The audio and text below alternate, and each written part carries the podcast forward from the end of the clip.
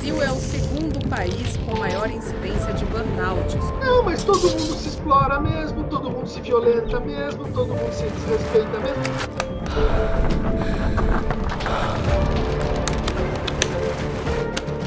É uma sensação de que você não tem força e você vai morrer. É uma sensação de morte iminente, sem exagero.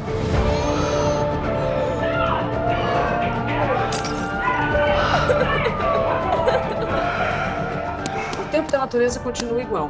Nós é que estamos vivendo mais rápido.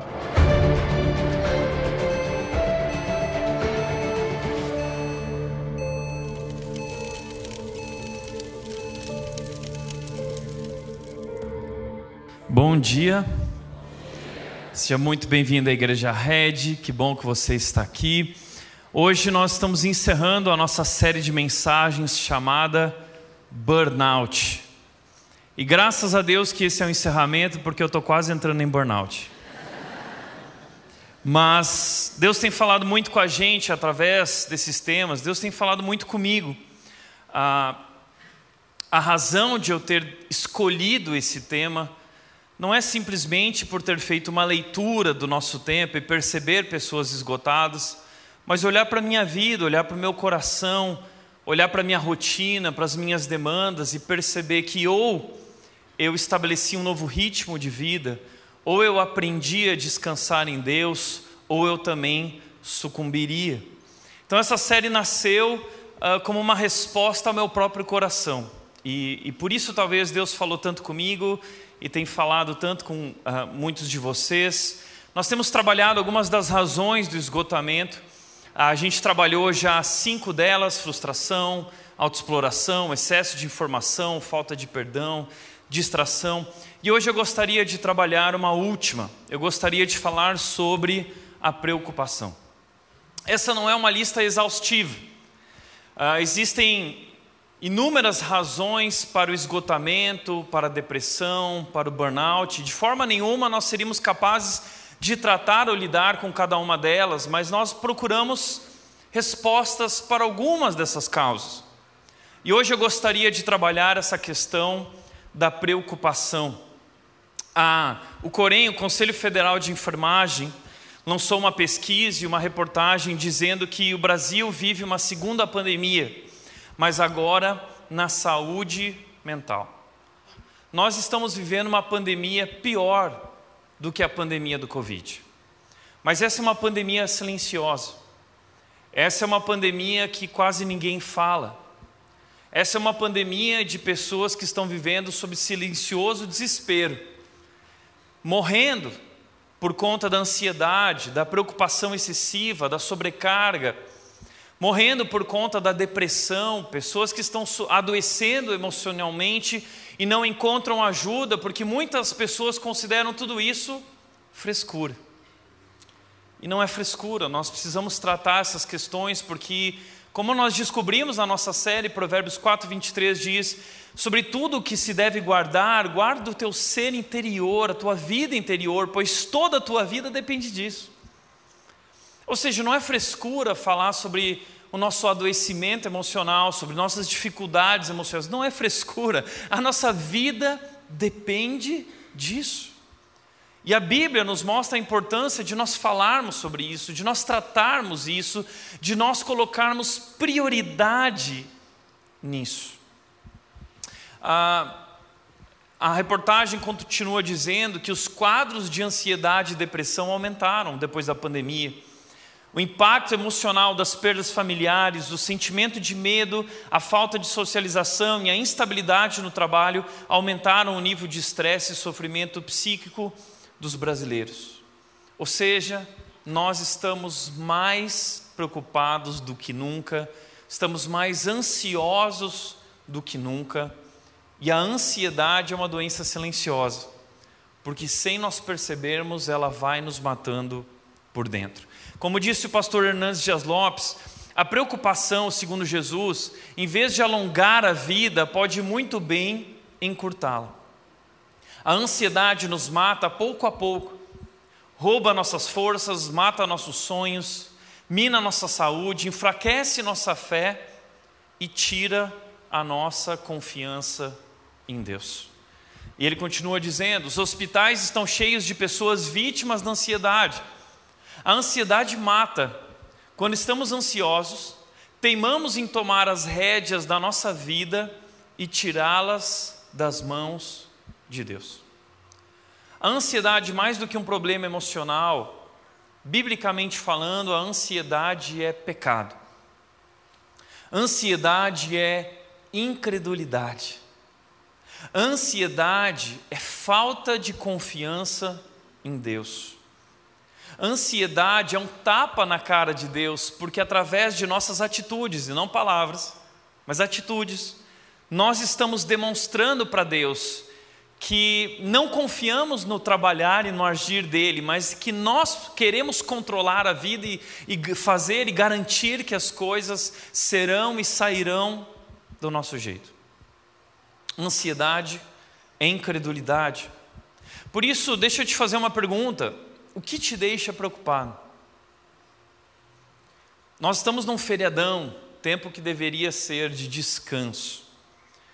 Mas muitas vezes, mesmo tendo a oportunidade de descansar, nós não somos capazes de fazê-lo porque somos tomados pela preocupação. E a preocupação mexe com o nosso ser interior, tira o nosso sono, mina a nossa alegria, mexe com a nossa saúde, a gente acaba comendo demais, descontando na comida ou até descontando nos relacionamentos. O que tem te deixado preocupado? São muitas as razões que nos deixam preocupados, por exemplo, medo do futuro. Tem muita gente vivendo medo da situação econômica do Brasil, do seu trabalho, ah, da economia. Gente com medo, gente vivendo com constante medo. Gente que tem vivido também debaixo num sentimento de culpa, com medo também das consequências por ter cometido um erro. Pessoas que estão preocupadas por conflitos nos relacionamentos que não foram resolvidos, não foram tratados. Pessoas também que estão vivendo debaixo da preocupação constante das responsabilidades financeiras. Como nós vamos pagar as contas? A gente está passando por um momento de crise, a conta não fecha. Como nós vamos pagar mensalidades na escola? Como nós vamos pagar as nossas contas? Como será mês que vem? Outras pessoas estão vivendo debaixo da preocupação e da ansiedade relacionada aos desafios profissionais. Enfim, existe uma infinidade de razões para a nossa preocupação. Mas não importa qual é o motivo pelo qual você se sinta preocupado, eu quero dizer que você pode encontrar a resposta na palavra de Deus. E hoje eu quero compartilhar com você um texto bíblico talvez, talvez, um dos mais bonitos ou mais bonito de toda a palavra de Deus. E esse texto tem sido usado por inúmeras pessoas que estão passando por momentos de muita pressão. Pessoas que estão sofrendo, pessoas que estão passando pelo luto, pessoas que estão ansiosas com relação ao futuro, sem saber o que vai acontecer. Esse salmo que eu quero compartilhar hoje com você, ele traz respostas profundas a todas essas questões, mas especialmente traz um descanso, traz uma resposta para o descanso verdadeiro do nosso coração. Eu quero compartilhar com vocês hoje o Salmo 23. Talvez numa perspectiva que você nunca tenha ouvido falar antes. Mas eu quero te levar ao coração do rei Davi, quando Davi escreveu esse texto, o que ele estava vivendo, pelo que ele estava passando, e o que nós vamos descobrir nesse texto é que nós seremos capazes, nós somos capazes de descansar mesmo vivendo sob pressão. E o segredo é o nosso relacionamento com Deus. Então vamos olhar para o Salmo 23. O Salmo 23 diz o seguinte: O Senhor é o meu pastor e nada me faltará. Ele me faz repousar em verdes pastos e me leva para junto de riachos tranquilos. Renova minhas forças e me guia pelos caminhos da justiça. Assim ele honra o seu nome. Mesmo quando eu andar pelo escuro vale da morte, não terei medo, pois tu estás ao meu lado, tua vara e o teu cajado me protegem. Preparas um banquete para mim na presença de meus inimigos Unges minha cabeça com óleo, meu cálice transborda. Certamente a bondade e o amor me seguirão todos os dias de minha vida e viverei na casa do Senhor para todo o sempre. O que muita gente não sabia é que esse não é apenas o salmo do pastor e da sua ovelha. Esse é o salmo também do convidado que é recebido na casa de Deus. Esse salmo ele traz não uma ilustração, mas ele traz duas, duas metáforas a primeira metáfora, até o versículo 4, é a metáfora do pastor que guia suas ovelhas. A segunda metáfora é essa metáfora aqui: preparas um banquete para mim. Muita gente interpretou isso errado ao longo da história, mas Davi está mudando a metáfora. Ele está falando da casa de Deus, o lugar onde ele encontrou descanso, onde ele é honrado, onde Deus está cuidando dele. E ele faz essa visita à casa de Deus constante para ali encontrar o descanso para sua alma vivendo debaixo de tanta pressão. Para que você entenda a importância desse salmo e para que a gente consiga trazer ênfase àquilo que Davi está dizendo, nós precisamos entender o momento exato pelo qual ele estava passando. Muitos estudiosos acreditam, e eu também, que o Salmo 23 foi escrito no final da vida de Davi. Foi no final da sua vida. E eu quero te mostrar por tudo aquilo que Davi passou ao longo da sua vida e o que ele estava passando provavelmente no momento em que ele escreveu o Salmo 23. Isso reveste esse salmo de importância. Eu quero te mostrar a vida de Davi em alguns momentos e nos respectivos sentimentos a partir de suas experiências e lutas, desafios. Primeiro desafio que Davi enfrentou na sua vida foi como pastor de ovelhas. E ali, muitas vezes, Davi enfrentou o sentimento de solidão, sozinho, no campo, guiando suas ovelhas através dos vales para levá-las àquele lugar de descanso, aos pastos verdejantes, aos riachos de águas tranquilas. Ali, Davi experimentou solidão. Ah, Davi também, mais para frente, em 1 Samuel 16, nós vamos ver que Uh, Davi enfrentou questões familiares, animosidade com seus irmãos. Quando o profeta Samuel foi ungir o próximo rei de Israel na família de Jessé, pai de Davi, toda a família estava reunida menos Davi. Davi estava no campo com as ovelhas, os filhos de Jessé vieram, e Deus disse: "Não é esse, não é esse, não é esse". E aí Samuel perguntou: "Bom, você não tem mais nenhum filho?" Ele disse: "Ah, tem o Davi, mas ele é o caçula, é o pastor de ovelhas". Então chamaram Davi. Em 1 Samuel 17, ah, os irmãos de Davi, que são grandes guerreiros, soldados experientes, estão servindo ao rei Saul. Isso era ser homem naquela época, não era ser um pastor de ovelhas, mas era ser um, um soldado importante do rei. Os irmãos de Davi estavam lá na guerra, né, naquele momento com o gigante Golias sendo desafiados pelos filisteus, e ninguém tinha coragem de desafiar Golias. E Davi, a pedido do seu pai Jessé, foi levar alguns pães para os seus irmãos e para o próprio rei Saul, e quando ele chegou lá, ele viu o gigante. Então ele disse: Eu vou. E os irmãos de Davi, naquele momento, viraram para Davi e falaram o seguinte: Saia daqui, ô seu tampinha, tá? Você se acha demais, vai cuidar daquelas suas ovelhas, você sempre com essa sua postura. Então, ali nesse momento, nós vemos que Davi enfrentou questões familiares também relacionamentos difíceis, conturbados, onde ele experimentou também a rejeição. Ah, mais para frente, Davi então lutou com o gigante Golias, mas antes de lutar com o gigante Golias, os irmãos e os soldados olharam para ele e falaram: O que você está fazendo? O próprio rei Saul olhou para Davi e disse: Não, você não vai dar conta. Davi enfrentou também o descrédito, ele passou por isso, ele sabe o que é ser desacreditado. Mais para frente na sua vida, Davi, mesmo tendo sido ungido próximo rei de Israel, demorou muitos anos para ele assumir o trono. Ele começou antes a servir o rei Saul. Mas o rei Saul ficou com muita inveja dele e começou a querer matá-lo, ao ponto que ele precisou fugir.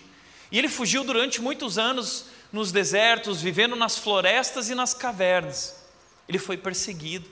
E nesse tempo em que ele teve que lidar com a sua própria morte, ele teve medo. Ele teve muito medo, porque ele achou que ia morrer. Além disso, ah, depois que ele se tornou rei de Israel, depois de muitos anos, muitas vitórias, um rei coroado com muita autoridade, Davi cometeu um erro grave, um deslize que prejudicou a sua vida por completo. Adultério com Batseba, mulher de Urias.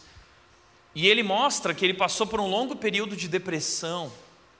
Os ossos dele foram definhando, seu corpo, a sua alma definhou, enquanto ele guardou, enquanto ele calou o seu pecado, ele teve que lidar com aquele sentimento de culpa pelo que ele havia feito. Um outro momento de, da, vida, da vida de Davi foi a própria morte do filho que foi gerado a partir daquela relação adúltera com Batseba. Aquele filho morreu. Então, Davi teve que lidar também com o sentimento de luto. Davi sabe o que é passar pelo luto, perder um filho. Davi, ah, para frente desse momento, teve que lidar com o estupro de Tamar. Tamar era sua filha. Aminon, seu outro filho, Davi teve algumas esposas. E Aminon, que era seu irmão por parte de outra mãe, se apaixonou pela meia-irmã Tamar e ele foi lá e estuprou Tamar. Davi ficou sabendo e diz que ele foi tomado por raiva. Mas Davi não fez nada. Davi não soube como lidar com aquilo. Talvez Davi carregava ah, as marcas, as sombras da culpa do seu passado e não tinha coragem de peitar e confrontar o seu filho. Isso encheu de ódio o, o filho dele, Absalão. Absalão, que era irmão de Tamar, ficou cheio de ódio e planejou o assassinato de Aminon. Então o irmão matou o próprio irmão. Davi teve que lidar com isso dentro de casa. Ou seja, agora Davi perde a vida de um dos seus filhos pela morte, pelo assassinato de outro filho, e Davi está experimentando uma tristeza profunda de uma família dividida, de uma casa que está ruindo. Por último, penúltimo, Davi vai enfrentar a traição de Aitofel, seu principal conselheiro. Grande Aitofel vai traí-lo para ficar ao lado de Absalão. E Absalão agora não quer vingar apenas Aminon, Absalão quer vingar o próprio pai. Absalão, o grande filho de Davi, se coloca contra o seu pai Davi, quer assumir o seu trono em Aitofel. Então trai Davi e começa a dar conselhos para Absalão. E diz: Absalão, sabe o que você faz?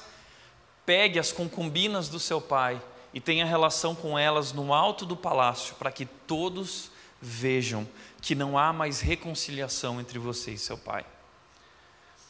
E por último, Absalão vai perseguir o próprio pai.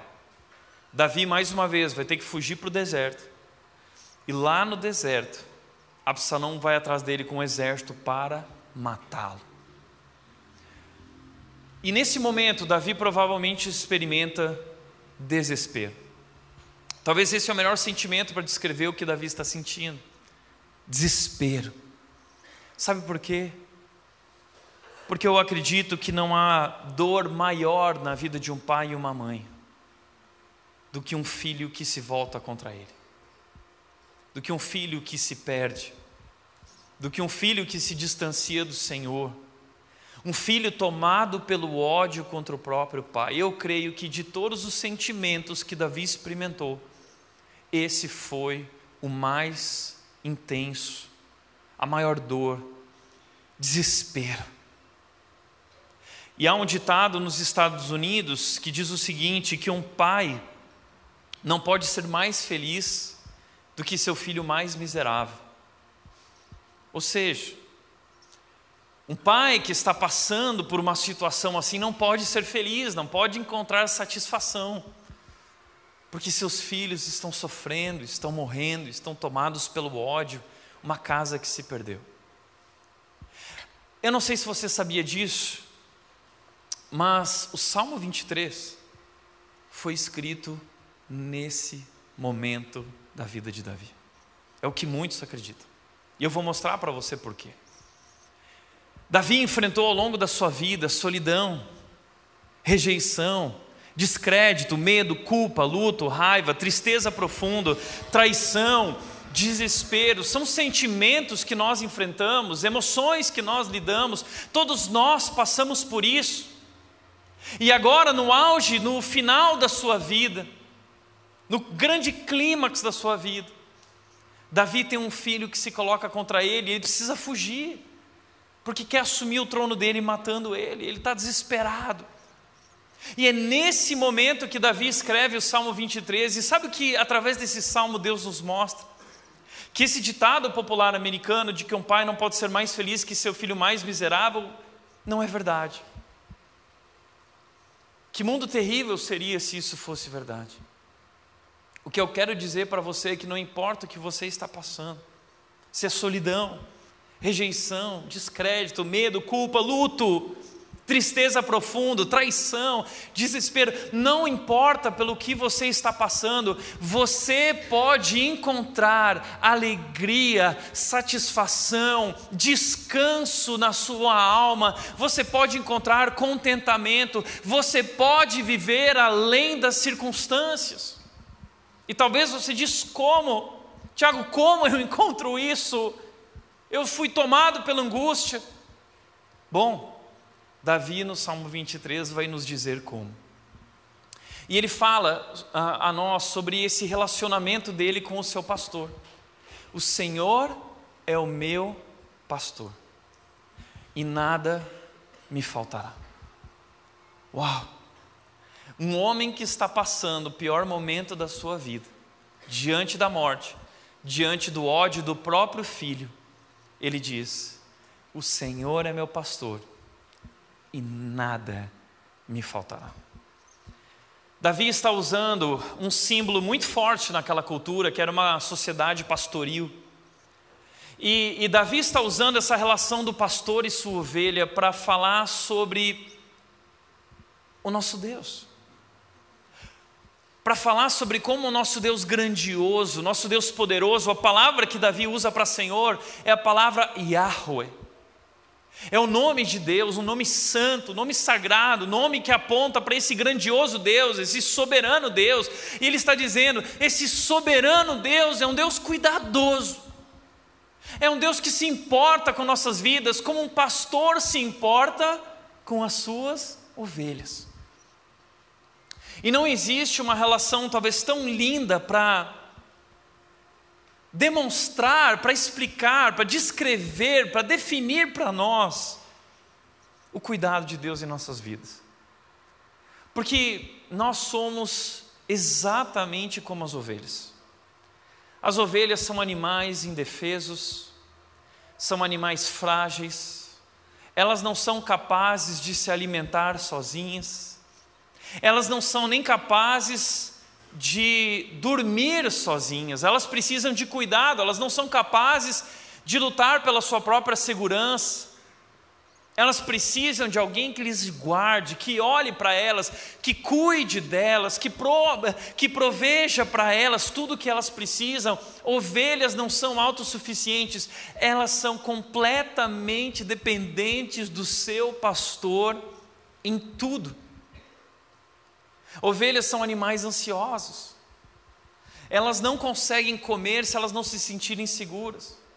Elas não conseguem dormir se elas não se sentirem seguras. Elas não são capazes de encontrar o seu próprio caminho, elas precisam de um guia. Esse é o pastor. E Davi está mostrando que, assim como as ovelhas, nós somos exatamente assim, e nós podemos confiar no cuidado do nosso bom pastor, porque Ele garante que nada nos faltará. Um menino no interior aqui de São Paulo um dia foi memorizar o salmo, mas ele era lá de Piracicaba. E aí, quando o pai, a professora de escola dominical perguntou: E aí, decorou o versículo? O menino falou assim: O Senhor é o meu pastor e nada mais me fartará. Não. A memória dele, ou a dicção não era tão boa, mas a teologia era perfeita. O Senhor é o meu pastor e nada mais me fartará.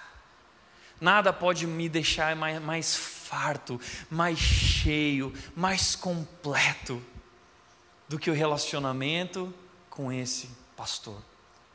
Nós precisamos aprender a, esse segredo de Davi. Esse é o segredo de Davi. E o que ele encontra nesse relacionamento é provisão. Nada mais me fartará. Ou seja, eu não preciso me preocupar, porque existe um Pai que está cuidando e provendo tudo para mim. Jesus disse isso em Mateus capítulo 6, ele disse: Não se preocupem com nada. Não se preocupem com o que vocês vão comer, não se preocupem com o que vocês vão beber, não se preocupem com o que vocês vão vestir. Porque ele diz: olhem para os pássaros. Deus está provendo para os pássaros. Os pássaros não trabalham, mas Deus dá para eles. Vocês não são mais importantes que os pássaros. Jesus diz: olhem para os lírios dos campos. Olhem como eles se vestem. Nem Salomão, no auge do seu reinado, se vestiu dessa forma. Vocês não são mais importantes que os lírios dos campos. E aí Jesus diz: homens de pequena fé. Se vocês tivessem um pouco de fé, vocês saberiam. E ele diz: não se preocupem, porque os que se preocupam são os pagãos, ou seja, ansiedade nesse sentido é incredulidade, é falta de confiança em Deus. E o único jeito de nós vencermos a ansiedade é pela fé, confiando na soberania, no cuidado soberano de Deus, o nosso pastor. Jesus diz em Mateus 6, ele diz: Porque o Pai de vocês sabe, Ele sabe o que vocês precisam, Ele sabe. Uma coisa muito interessante no meu relacionamento com a Mel, eu e a Nath, nós estudamos muito para cuidar daquela bebezinha, antes de ela nascer. Lemos muitos livros. E um dos livros nos ajudou a ler o tipo de choro, a entender as necessidades de um bebê. Podem ser muitas necessidades. Ela pode precisar, ela pode estar chorando porque ela está com fome. Ela pode estar chorando porque ela fez cocô e precisa trocar a fralda. Ela pode estar chorando porque está uh, muito frio ou ela pode estar chorando porque está muito quente. Ela pode estar chorando porque ela está muito cansada, inclusive, porque não respeitou os horários que ela deveria descansar ou dormir. São muitas as razões e nós aprendemos a ler a nossa filha. Nós aprendemos a entender o que nossa filha precisa, não o que ela deseja. Nós nunca agimos de acordo com aquilo que ela desejava ou pedia. Nós agimos sempre de acordo com aquilo que ela precisava. E sabe, hoje eu olho e eu percebo que Deus age exatamente assim conosco. Deus sabe o que a gente precisa. Deus nos conhece melhor do que nós mesmos nos conhecemos. Isso não significa que Deus nos dará tudo o que nós desejamos. Isso significa que nós estamos vivendo sobre o cuidado de um pai, um pastor que sabe, que sabe, e não deixará nada faltar. Ele é um bom pastor. Que Deus, não é? Lucas 12, 7 diz o seguinte: que Deus, Ele, até, o texto diz, Jesus disse isso, até os fios de cabelo da sua cabeça estão todos contados. Em alguns casos, para Deus é mais fácil aqui, né? Até os fios de cabelo de sua cabeça estão todos contados. E aí Jesus diz: portanto, não tenham medo. Deus é um Pai perfeito que sabe quantos fios de cabelo há na minha cabeça. Ele sabe, Ele conhece e Ele garante: nada me faltará. Mas em segundo lugar, o que Davi encontrou é descanso. O texto diz: Ele me faz repousar em verdes pastos e me leva para junto de riachos tranquilos. Renova as minhas forças. Olha que interessante, ele leva as ovelhas para esse lugar de pastos verdejantes. Ovelhas descansam nesses lugares tranquilos. Elas se alimentam nesses lugares de pastos verdejantes, porque aquela era uma região desértica. E os pastores precisavam guiar as suas ovelhas, o seu rebanho, para esses locais que eram como oásis. Então eles tinham um longo trajeto para conduzir suas ovelhas a esse lugar onde havia um riacho de águas tranquilas. Por quê? Porque a ovelha, com um riacho barulhento e agitado, ela fica medrosa. As ovelhas, com o barulho alto de um riacho agitado, não são capazes de beber a água porque elas têm medo. Então o pastor, precisa guiá-las até um riacho de águas tranquilas, garantindo a sua segurança, garantindo o seu descanso. E é sobre isso que Davi está falando aqui. Eu, é Deus quem garante o meu descanso. Ele diz: Ele me faz repousar. As versões antigas dizem: Ele me faz deitar em pastos verdejantes. Ele nos faz repousar. Ele nos permite descansar. Ele. E ele continua dizendo: renova as minhas forças. É um descanso especial, é o descanso que nossa alma clama, porque a palavra forças aqui significa alma, significa emoções, significa esse ser interior, ou seja, ele renova o meu ser interior, ele renova as minhas emoções, ele renova a minha alma, ou seja, nele eu encontro uma nova energia, uma nova força para viver, porque eu consigo descansar nele e eu acordo renovado. Esse é o descanso que nós procuramos. Como aquela frase que eu citei na série, falando que era do Billy Graham, descobri que não é, do Tiago Grulha, que disse o seguinte: há descansos que a gente encontra quando dorme, há descansos que a gente encontra quando dobra o joelho. Quem disse isso foi o Tiago Grulha. Não é lindo isso? Esse é o descanso que o ser humano está procurando e não encontra, porque ele só encontra nesse relacionamento com o Senhor. Então, deixa eu te fazer uma pergunta: você consegue repousar e descansar? Feriadão, você consegue deitar na cama e, e descansar, e desestressar, e desligar? Está curtindo realmente, compreendendo que Deus está cuidando de tudo para que você possa simplesmente dormir e ter uma boa noite de sono. Por que, que Davi está dizendo isso no Salmo 4,8, o Salmo de Davi, ele diz: Em paz me deito e logo adormeço, pois só tu, Senhor, me fazes viver em segurança. Peraí, sabe quem é Davi? Davi era aquele que era perseguido por inúmeros inimigos. Davi não podia nem dormir, porque dentro do seu próprio ah, ah, castelo poderia haver traidores. Naquela época isso era muito comum. O que Davi está dizendo é: eu encontrei segurança, eu consigo dormir, eu me deito em paz. Porque eu sei que minha vida não depende daqueles soldados na porta do meu quarto. Minha vida está nas mãos do meu Senhor. Ele me faz viver em segurança. Eu aprendi a descansar pela fé na soberania desse Deus cuidadoso. Ele também diz: aquele que guarda Israel não cochila nem dorme. O salmista disse isso no Salmo 121. Deus, aquele que nos guarda, ele não cochila nem dorme.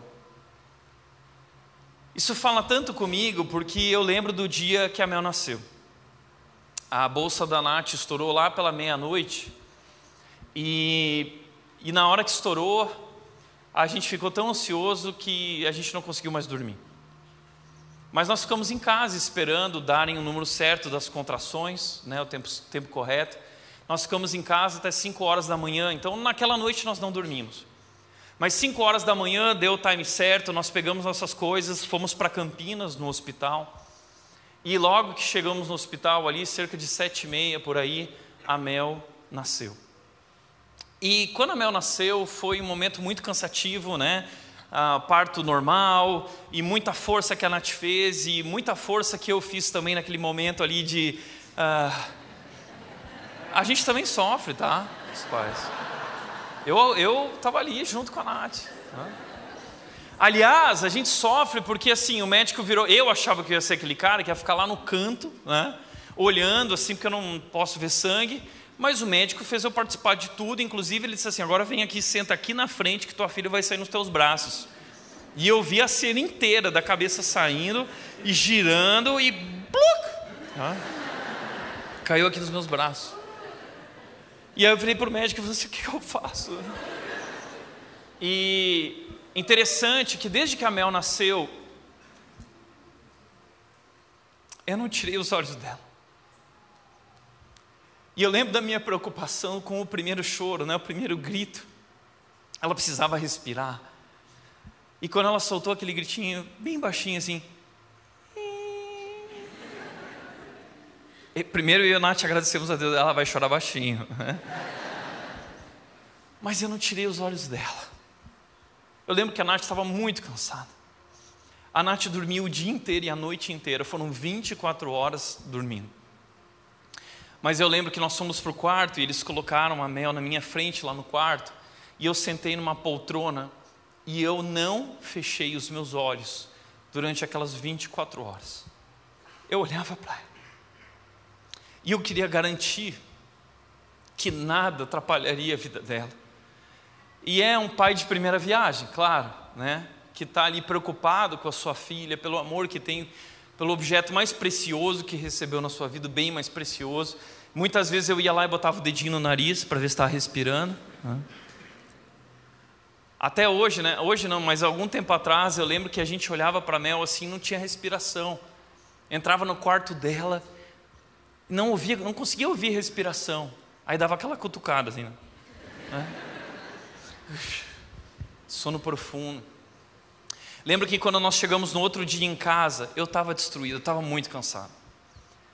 Naquela terceira noite, a primeira a gente passou acordado, a segunda a gente passou acordado, eu fiquei olhando, né, não tirando os olhos dela. Na terceira noite eu cheguei em casa, a gente botou a Mel no berço e eu eu estava muito cansado, mas eu estava cheio de medo e eu queria garantir que nada ia acontecer. Mas eu estava tão cansado, eu não tinha mais condições físicas de permanecer acordado, que eu lembro que eu só virei para Deus e disse: Deus, o Senhor é soberano. E eu dormi e eu descansei. Mas sabe, quando esse texto diz que Deus não cochila nem dorme, significa que o nosso Deus, Ele mantém os olhos na gente 24 horas por dia, sete dias por semana, todos os anos da nossa vida. Deus está olhando para você, Ele sabe o que você precisa e Ele garante o seu repouso e o seu descanso, porque Ele está olhando para você. Mas Ele não está só olhando, sabe o que Ele faz enquanto você dorme? Ele trabalha, ele está trabalhando. É. A Bíblia fala isso. Veja o que diz Gênesis 1:31. Quero te mostrar um grande segredo de Deus. Deus ele trabalha no turno da noite. Gênesis 1:31 diz: E Deus viu tudo que havia feito e tudo havia ficado muito bom. Passaram-se a tarde e a manhã e esse foi o sexto dia. Depois eu quero te convidar a olhar na sua Bíblia quando você for para casa, Gênesis capítulo 1. Todos os dias diz que passaram-se tarde e manhã. Primeiro dia, segundo dia, tarde e manhã. Terceiro dia, tarde e manhã. Quarto dia. E é tão estranho, eu sempre achei isso tão estranho. Porque o nosso dia é manhã e tarde. Mas o dia de Deus é diferente. O dia de Deus é tarde e manhã. Esse é o turno de trabalho de Deus. Significa que se nós trabalhamos manhã e tarde, quando nós estamos terminando o nosso trabalho, Deus ele vira para nós e ele disse: já chega, já chega, deixa comigo agora, vai dormir, vai descansar, vai repousar, e deixa que agora eu vou continuar, eu vou trabalhar por você. E a gente dorme, Deus nos dá esse descanso, descanso do sabá, que é esse descanso de de renovação, onde nós somos recriados, onde nós somos restaurados. E quando nós acordamos no outro dia, nós acordamos e Deus trabalhou a noite inteira. E quando a gente acorda, a gente deveria acordar com esse sentimento, com essa pergunta para Deus: Deus, ah, o Senhor trabalhou a noite inteira, porque enquanto a gente, Deus ele cuida da gente para que a gente durma, enquanto a gente dorme, Ele trabalha pela gente, e Ele prepara o mundo para a gente. E quando a gente acorda, a gente deveria acordar com essa consciência de Deus, a partir da onde eu pego? O que o Senhor preparou durante a noite? O que o Senhor já fez? Deus trabalhou a noite inteira. Esse é o turno de trabalho de Deus. Existe um livro chamado Deus Trabalha no Turno da Noite, do Ron Mel. E ele diz o seguinte: já pensou nisso? Deus está ocupado enquanto você dorme. Ele está a postos enquanto você sonha. Ele está completamente ligado enquanto você tirou o plug da tomada. E ele continua dizendo: Deus se move fora do nosso campo de visão e se ocupa com tarefas além do nosso entendimento. Seus olhos observam o que não podemos ver e suas mãos trabalham habilmente onde só podemos tatear. Este é o Deus que se estende, que pensa, planeja, molda e vigia, enquanto estamos inconscientes, debaixo de um lençol e um cobertor. Deus está trabalhando. Tem um texto em Isaías 64 que eu amo que diz: Desde os tempos antigos ninguém ouviu, nenhum ouvido percebeu, e olho nenhum viu, ninguém nunca viu isso. Um Deus que trabalha para aqueles que nele esperam. É um Deus que trabalha para aqueles que nele encontram descanso. Nós podemos repousar nele, descansar nele, porque ele está trabalhando por nós. Isso é lindo. Porque é como a história daquele galo, que ele estava ficando maluco porque ele achava que o sol só se levantava todos os dias porque ele cantava logo cedo pela manhã. Ele estava ficando maluco. Ele achava que o sol e o mundo dependia dele. Até um dia que ele acordou atrasado. E ele perdeu a hora. E ele se levantou e ele viu o sol já estava lá. E aí ele descobriu: o sol não depende de mim, o mundo não depende de mim. E aí ele relaxou, aí ele desestressou, aí ele foi dormir, parou de tomar remédio, parou de ir no psicólogo, porque ele descobriu que o mundo não dependia dele, e que havia um Deus que estava trabalhando por ele.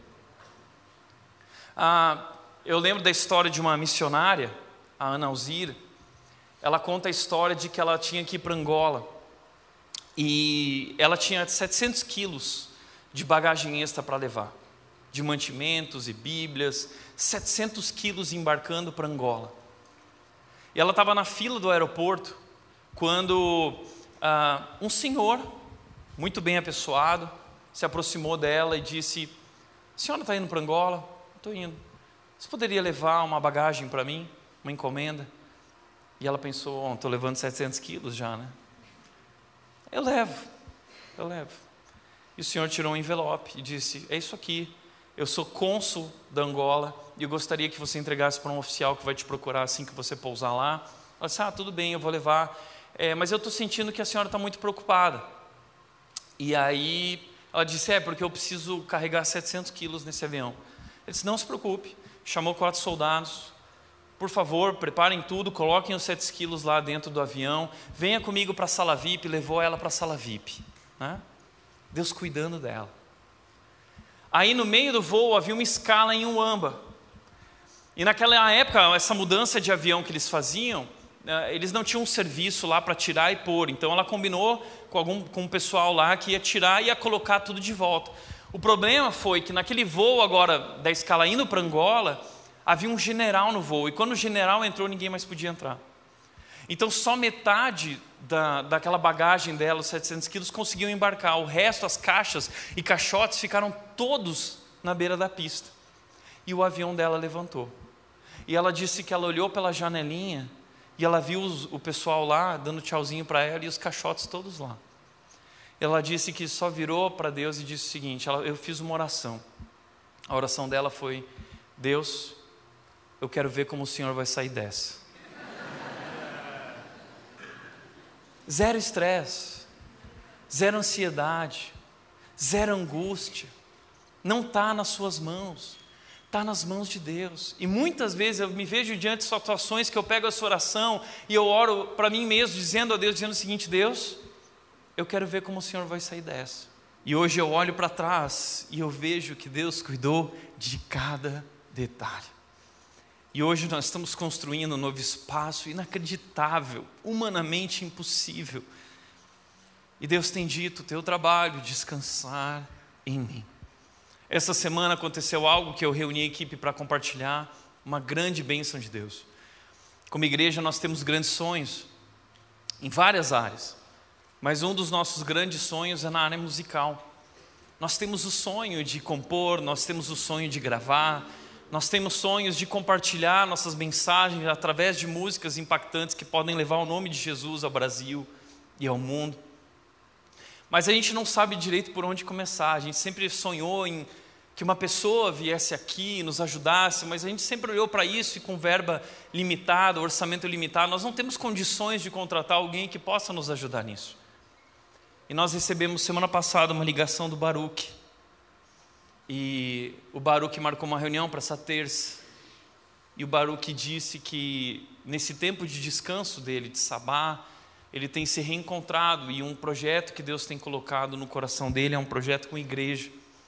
E a primeira igreja que ele queria abençoar, que ele queria fazer uma parceria, era a Red. Eu quero gravar vocês, eu quero ajudar a compor, eu quero produzir, nós vamos criar um selo, nós vamos isso. E eu perguntei, Baruque, mas quanto isso vai custar para nós? E o Baruque respondeu, não vai custar nenhum real.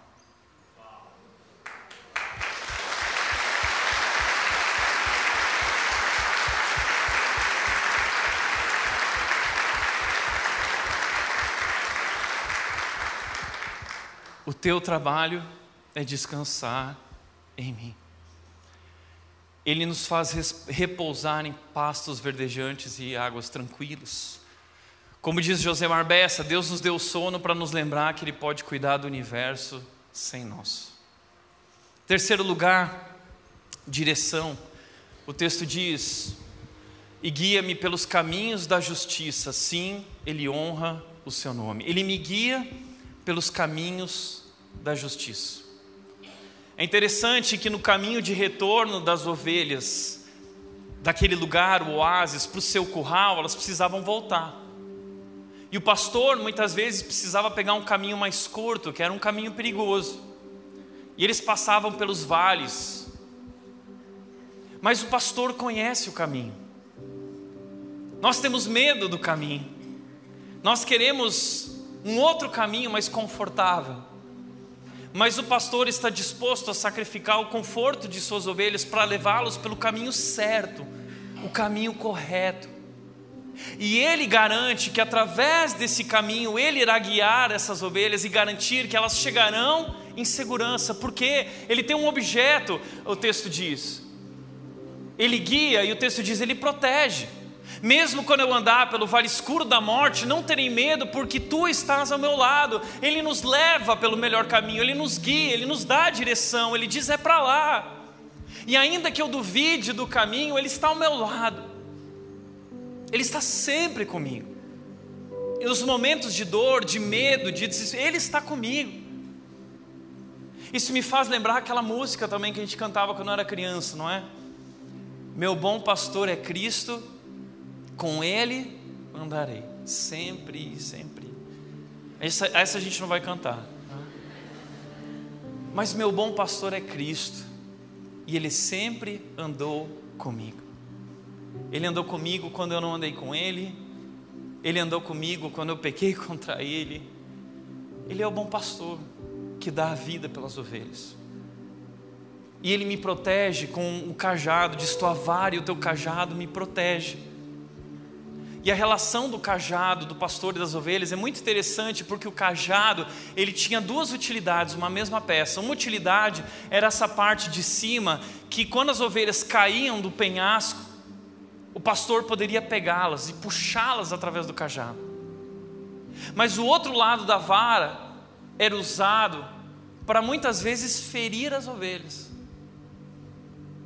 Que relação interessante, né? O mesmo pastor que cuida, usa a vara para ferir. Por que ele fere? Muitos diziam que às vezes a ovelha que não sabia para onde estava indo, ela precisava ser ferida, ou ter uma patinha quebrada, e o pastor então levava ela no colo, para ela não mais se perder, porque as ovelhas não sabem se guiar sozinhas e elas se perdem. Então o pastor, o bom pastor, ama suas ovelhas o suficiente para machucá-las com o propósito de ajudá-las. O bom pastor ama suas ovelhas o suficiente para machucá-las com o propósito de ajudá-las. Por que você tira o brinquedo favorito do seu filho? Porque você sabe que talvez essa é a única maneira dele finalmente ouvi-lo. Nós não queremos machucar os nossos filhos, mas nós sabemos que precisamos ajudá-los a crescer e a amadurecer. E com Deus é assim. Deus está trabalhando pelo nosso crescimento espiritual. E muitas vezes isso significa que Deus irá permitir a dor, Deus irá nos ferir, porque Deus está querendo atrair a nossa atenção, Deus está querendo nos transformar. O que você prefere? Você prefere a dor da mudança ou a dor de nunca mudar? Eu quero ser como Cristo, e por isso eu preciso permitir que Deus continue trabalhando na minha vida. E Deus está disposto a sacrificar o nosso conforto para trabalhar no nosso caráter. O grande propósito de Deus não é nos fazer felizes, é nos tornar parecidos com Ele, com Cristo. E Ele fará o que for necessário para isso, porque Ele é um bom pastor. Ele sabe para onde está nos levando. Ele sabe como fazer isso e nós devemos confiar nele. E quinto e último lugar, bondade. Preparas um banquete para mim na presença de meus inimigos, unges minha cabeça com óleo, meu cálice transborda. A gente precisa lembrar que agora aqui a metáfora mudou. Agora a ideia de Davi chegando na casa de Deus e sendo recebido na mesa de Deus como convidado de honra. Nós somos convidados de honra na casa de Deus. E ali nós somos honrados. Ali Deus diz: Eu te escolhi já parou para pensar nisso? Efésios diz isso: nós somos escolhidos, fomos perdoados, fomos selados, nós somos ovelhas que receberam a marca do seu pastor, nossas vidas pertencem a Ele e Ele está cuidando de nós. E Davi diz: Ele prepara um banquete para mim na presença de meus inimigos. E há um momento na perseguição de Absalão, seu filho, que Davi corre para o deserto com parte do seu exército que ele seguiu. E eles estão mortos de fome. E então aparece um servo de Mefibosete. E ele traz dois jumentos, tinha dois jumentos lá no deserto, fugindo de Absalão. Dois jumentos carregados com 200 pães, 100 bolos de uva passas, ou seja, 100 panetones, cem frutas de verão e uma vasilha de couro cheia, muito vinho. E aí o servo disse: É para vocês comerem, é para vocês se fartarem, é para os teus soldados se fartarem com o vinho. Esse é o banquete que Davi está falando, um banquete no deserto. Sabe o que é interessante? No momento mais difícil da vida de Davi, ele ainda experimenta o amor, a graça, a bondade e o cuidado de Deus. E ele é capaz de dizer: Unges minha cabeça com óleo, meu cálice transborda. É muito vinho, meu cálice transborda. Mas ele não está só falando do vinho, ele está falando das marcas da graça, as marcas da bondade de Deus, porque ele é capaz de olhar para trás na vida dele e perceber que ao longo de todas as lutas e gigantes que ele enfrentou, a graça de Deus sempre estava lá presente, Deus estava lá lhe concedendo sua presença, lhe concedendo seu amor, lhe concedendo bênçãos. Davi se sente abençoado, mesmo diante de tantas marcas, tantas lutas, ele percebe a bondade de Deus seguindo ele por todo o caminho, meu cálice transborda.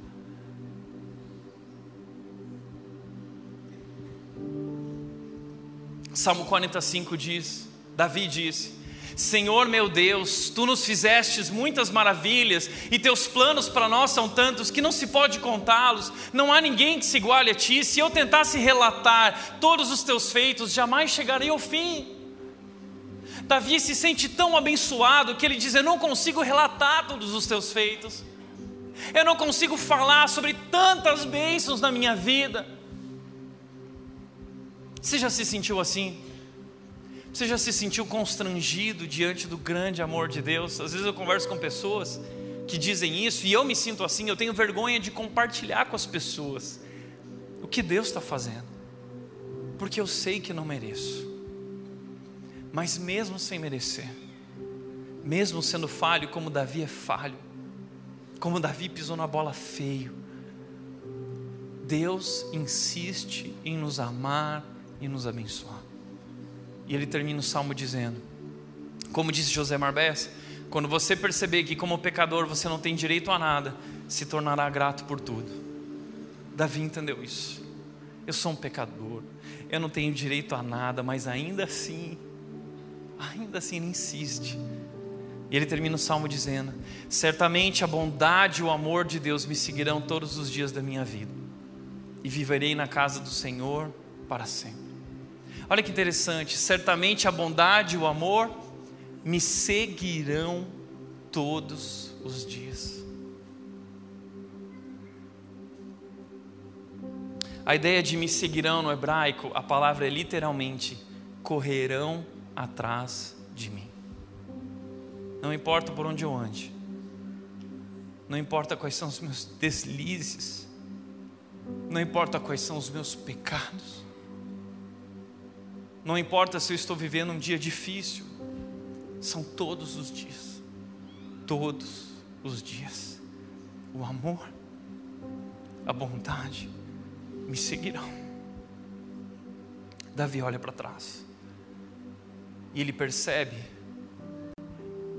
que apesar dos seus erros, Deus continuou lhe amando e trabalhando na sua vida. E Deus continuou fiel às promessas que fez a Davi, à aliança que fez com Davi. E é nessa aliança, nessa promessa, e no caráter, na fidelidade de Deus que Davi encontrou descanso. Por isso ele termina o salmo dizendo: E viverei na casa do Senhor para todo o sempre. Esse é o segredo. Qual é o grande segredo da vida? Viver na casa do Senhor é buscar a presença do Senhor todos os dias. E lá nós vamos lembrar quem Ele é. Nós vamos lembrar que Ele é o bom pastor, que Ele é o meu pastor e que nada me faltará. Amém. Por isso, como disse a Corey ten Boom, que passou por dias difíceis na época da Segunda Guerra, se você olhar para o mundo, ficará aflito. Se você olhar para você mesmo, ficará deprimido. Mas se olhar para Cristo, descansará. Descansará. Eu tenho um amigo que se chama Ângelo Basso, e ele acabou de ir lá para os Estados Unidos, naquela cidade do avivamento, Asbury. Está todo mundo falando do avivamento. E aí o Ângelo decidiu descrever o que ele experimentou lá. Ele foi para lá, ele descreveu, descrever em uma palavra. Sabe qual foi a palavra que o Ângelo descreveu? O sentimento que ele experimentou naqueles dias durante aquele avivamento? Descanso. Ele falou: descanso, descanso, descanso, descanso, descanso, descanso, descanso, descanso. É por isso que nós vamos voltar à casa do Senhor. E lá nós vamos olhar para Cristo e nós vamos descansar e perceber que o pastor está nos conduzindo ao aprisco, ao lugar seguro, a nosso lar, e Ele está do nosso lado. Por isso, para refletir e praticar, primeiro, a ansiedade é um ato de incredulidade, é falta de confiança em Deus. Segundo, o único jeito de vencer a ansiedade é pela fé, descansando no cuidado soberano do nosso Pai e Pastor. E terceiro, mesmo sendo falhos, mesmo sem merecer, Deus insiste em nos amar e nos abençoar. Amém? Vamos orar?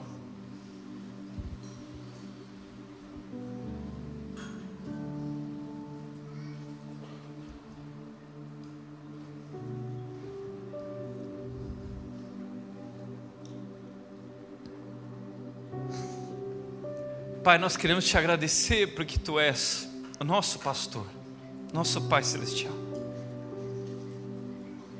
E como Pai perfeito, o Senhor garante que nós não precisamos nos preocupar com nada. O Senhor já cuidou de tudo.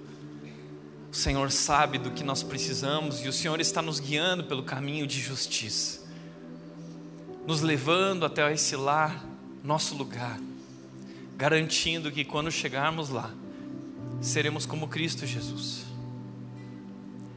E ao longo desse caminho, Deus, mesmo sendo falhos, mesmo imperfeitos, mesmo sem merecer, o Senhor insiste em nos amar e derramar a tua bondade sobre nós.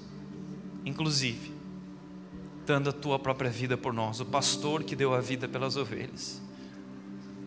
Deus, nós te amamos. Que nossa alma possa encontrar descanso em ti, de fato. Que nós possamos viver esse relacionamento todos os dias. O grande segredo que está a um dobrar de joelhos diante de nós. Pai, nós queremos descansar em Ti. Obrigado pelo Teu amor e pela Tua bondade que nos seguem até o fim. Assim nós encerramos essa manhã em nome de Jesus, em nome de Jesus. Amém.